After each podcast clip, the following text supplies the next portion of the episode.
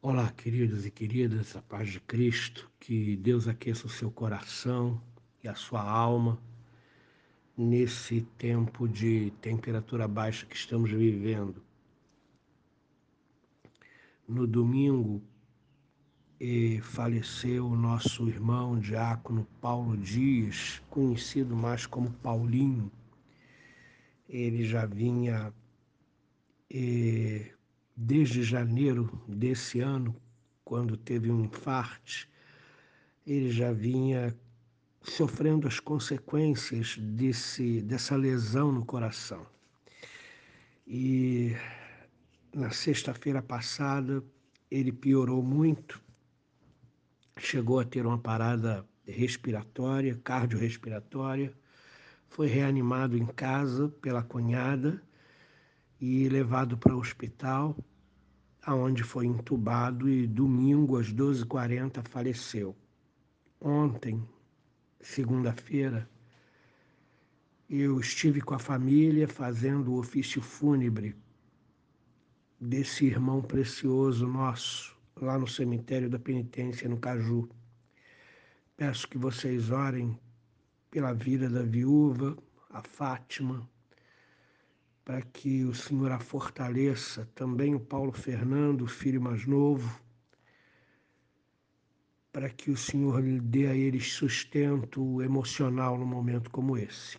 Quero convidar você para meditar nas Escrituras, Efésios capítulo 6, verso 17. Tomai também o capacete da salvação e a espada do Espírito que é a palavra de Deus. Aqui encerra-se a descrição da armadura de Deus que nós vimos ontem a sua composição. A solicitação tomai o capacete da salvação aponta para o começo da luta, visto que durante a marcha essa proteção pesada não era usada na cabeça.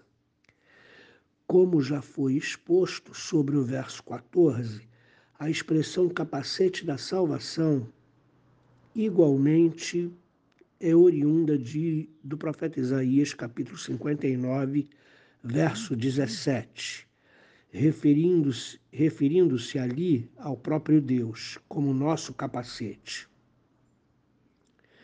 Aqui trata-se mais uma vez da salvação em Jesus Cristo, pela qual o crente é envolvido, da mesma forma como no verso 14 falava acerca da couraça da justiça.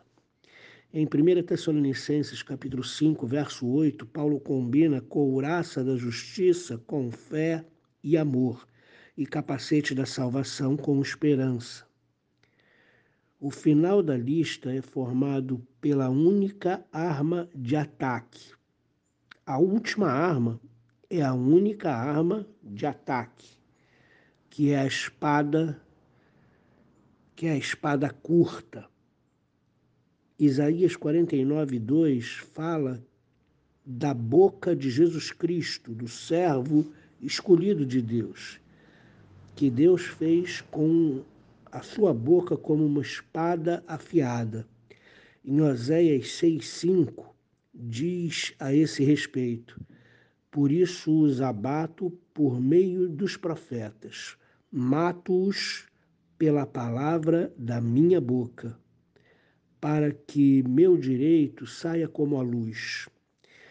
Isso já prefigura a interpretação de Paulo a palavra de Deus age como uma espada afiada na nossa boca, visto que não é falatório vazio, mas a palavra do próprio Espírito de Deus.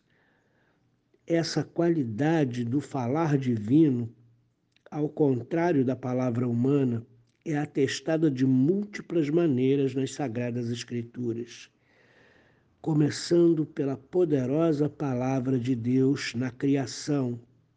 Você pode verificar isso no Salmo 33, verso 9. Passando por Jesus Cristo, o Verbo, João 1,14, cujas palavras são espírito e vida, João 6, 63, que se distingue fundamentalmente de todas as demais pregações. Mateus capítulo 7, 28 e João 7, 46. Chegando até as testemunhas de Jesus Cristo, que em seu serviço experimentam constantemente a qualidade arguidora e divisora da palavra de Deus em todos os lugares torna-se perceptível a poderosa característica espiritual da palavra de Deus. Quando analisamos o conjunto da descrição dessa armadura, vemos que as descrições como lutador de Deus, militante de Deus ou soldado de Cristo, que se originaram dessa passagem ao longo da história da Igreja, não são apropriadas.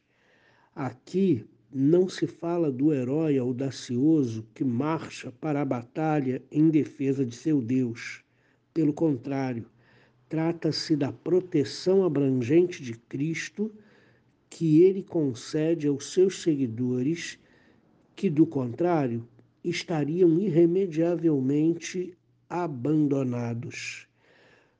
Tudo o que nos equipa nessa armadura de Deus, tudo aquilo que nos capacita para resistir ou atacar, é obra do próprio Cristo que ele conquistou e propiciou aos seus servos como Senhor crucificado e Senhor ressuscitado.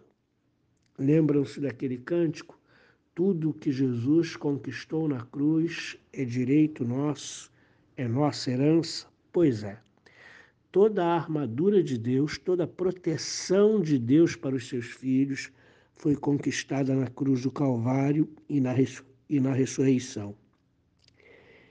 Unicamente pela confiança exclusiva em Cristo, os cristãos são preservados em todos os conflitos. Repare, você está em Cristo, você confia em Cristo de todo o seu coração. Ele preserva você nos conflitos, nos acidentes, ele preserva você em todas as batalhas. Somente assim o ministério do cristão é frutífero, visto que unicamente a espada do Espírito faz com que estrangeiros se tornem filhos. Efésios capítulo 2, verso 12. Por isso, a descrição da armadura plena é seguida diretamente pela exortação para que haja intercessão na, da nossa parte e haja também vigilância da nossa parte, como nós vamos ver amanhã no verso 18. Tomai também o capacete da salvação e a espada do Espírito o capacete da salvação diz que nós somos filhos de Deus. O capacete da nossa salvação diz que a nossa vida, a nossa alma hum, jamais se perderá, porque a alma do salvo está oculta com Cristo em Deus. O capacete da salvação nos assegura que o Senhor virá nos buscar para que nós estejamos com Ele. O capacete da salvação é a proteção e o cuidado de Deus que Ele libera sobre os seus filhos, aqueles que Ele resgatou do império das trevas e transportou para o reino do Filho do seu amor. Mas não para por aí estamos protegidos, guardados pela proteção ministrada pelo nosso Senhor através da cruz aonde ele nos salvou. Mas ele também nos concede a espada do Espírito. A espada do Espírito é a palavra de Deus. Foi através da espada do Espírito que a criação se tornou real. Foi através da palavra da boca do Senhor que Jesus Cristo manifestou-se com poder, porque ele é o Verbo de Deus. Foi através dessa espada do Espírito que sai da boca do Senhor é que nós conseguimos vencer o inimigo. E essa espada do Espírito é a palavra de Deus. Por isso, nós temos extrema necessidade de conhecer a palavra de Deus, de saber interpretar a palavra de Deus e de saber usar a palavra de Deus em exatos momentos de confronto. Jesus Cristo, em Mateus capítulo 4, na tentação que ele passa antes de iniciar o seu ministério, aonde ele amarra definitivamente Satanás, para que ele possa então instaurar o reino de Deus através do seu ministério, Jesus Cristo usa a palavra de Deus para deter a ousadia de Satanás. Jesus Cristo responde a Satanás com a palavra de Deus, com a espada que sai da sua boca. Igualmente, queridos, nós precisamos conhecer, saber interpretar e saber usar a palavra de Deus nos momentos devidos, como Jesus fez em Mateus capítulo 4, porque a palavra de Deus é poderosa. A palavra de Deus, ela vem do Espírito. A palavra de Deus vem de Deus, não vem de homens. Foi escrita por homens, mas homens estes inspirados por Deus. Por isso, o valor das Escrituras, mais do que um livro de capa preta, precisa estar dentro da nossa mente, dentro do nosso coração. Nós precisamos embraçar a espada do Espírito, que é a palavra de Deus, mas para isso precisamos conhecê-la, saber interpretá-la e saber usá-la. E isso a gente aprende na igreja. Infelizmente, tem muita gente que não tem ido mais à igreja.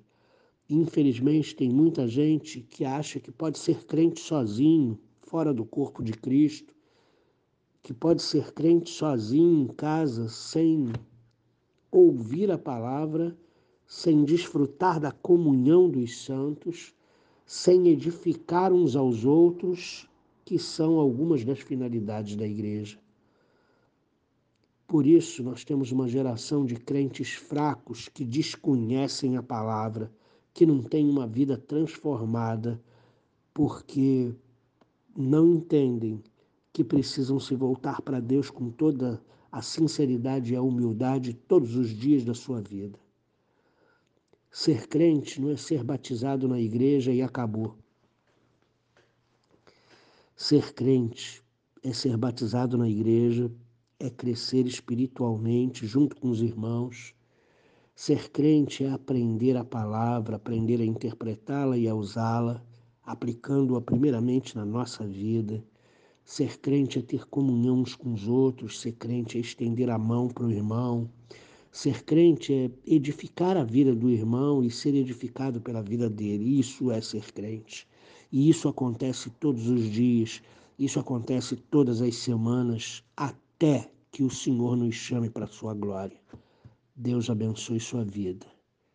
Senhor nosso Deus, nos ensina o valor da palavra, nos ensina o valor de sermos salvos em Cristo Jesus, nos ensina a memorizar a tua palavra, saber interpretá-la e usá-la nos momentos mais cruciais da nossa vida, porque a tua palavra nos fortalece, a tua palavra gera fé no nosso coração, a tua palavra nos levanta. Mas o que vemos, Senhor, é crentes que não sabem sequer onde estão os livros da Bíblia posicionados. E quando vão abrir a Bíblia, têm imensa dificuldade procurando evangelhos no Antigo Testamento, procurando livros proféticos no Novo Testamento Sequer, Senhor, as pessoas não sabem nem o básico das Escrituras. que é saber aonde estão os livros. Imagina saber o que cada livro diz. Imagina conhecer pormenorizadamente as suas promessas. Faz as pessoas entenderem o valor da sua palavra, Pai, para que elas possam ler, meditar, se aprofundar, aprender a interpretar e a usar da maneira correta a tua palavra, não para apoiar os seus próprios pecados. Em nome de Jesus Cristo. Amém.